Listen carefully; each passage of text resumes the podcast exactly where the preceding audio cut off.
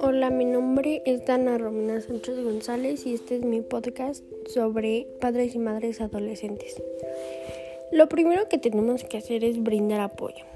El embarazo adolescente puede suponer una crisis para el adolescente y la familia. Las reacciones frecuentes pueden incluir ira, culpa y negación. El adolescente también podría sufrir ansiedad, miedo, conmoción y depresión.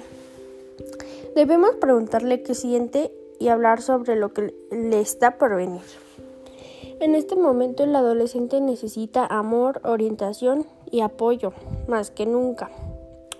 También debemos hablar sobre el futuro, para que se prepare para el futuro.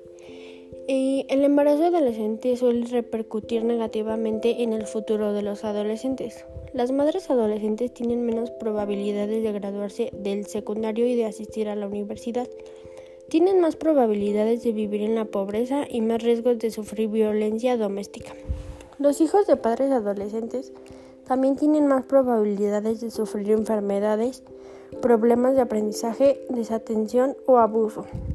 Las hijas de los padres adolescentes tienen más probabilidades de quedar embarazadas durante la adolescencia. Si tu hija adolescente decide continuar con el embarazo, Habla de frente con ella sobre estos desafíos. Analizan, analicen los objetivos que tiene tu hija adolescente y cómo podrá hacer para alcanzarlos siendo madre. Busquen programas que ayuden a las adolescentes embarazadas a continuar con la escuela o a terminar el cursado desde casa.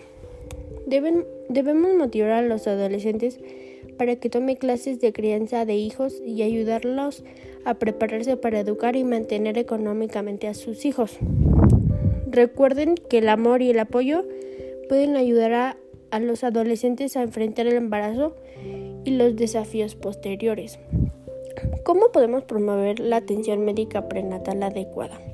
Durante el embarazo, los adolescentes parecen tener mayor riesgo de tener presión arterial, anemia, parto prematuro, bebés con peso bajo al nacer y depresión postparto. Debemos de alentar a los adolescentes a hacer lo siguiente. Buscar atención médica prenatal. Hacerse análisis de infecciones de transmisión sexual. Seguir una dieta saludable. Mantenerse físicamente activa. Aumentar de peso de manera inteligente. Evitar las sustancias riesgosas. Y tomar clases de parto. Si tu hija adolescente no tiene el dinero o el transporte para obtener la atención médica prenatal o necesita ayuda para terminar la escuela, un asesor o trabajador social podría ayudarla. Pero en lo personal yo digo que si tú puedes ayudar a tu hija adolescente es mucho mejor ya que ella se sentiría como en confianza y se sentiría con más apoyo. Gracias y espero les haya gustado mi podcast.